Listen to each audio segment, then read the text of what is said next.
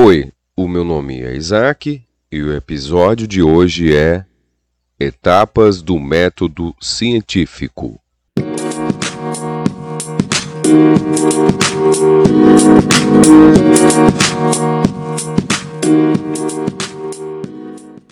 Em uma visão simplificada, o procedimento adotado pelos cientistas para investigar a natureza geralmente segue os seguintes passos lógicos.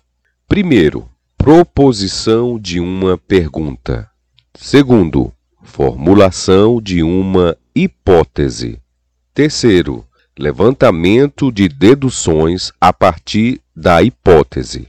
Quarto, teste das deduções por meio de novas observações ou de experimentos.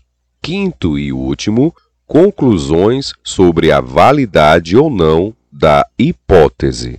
Exemplo: a partir da observação de que goiabas podem ter bichos e que moscas podem ser vistas pousadas sobre as goiabas, tendo por base a teoria de que todo ser vivo surge pela reprodução de outros seres vivos, um cientista elabora uma hipótese para explicar um fato.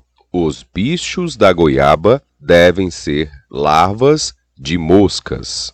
Com base nessa hipótese, são feitas deduções. Por exemplo, se as goiabas forem protegidas com saquinhos de papel, nelas não se desenvolverão bichos.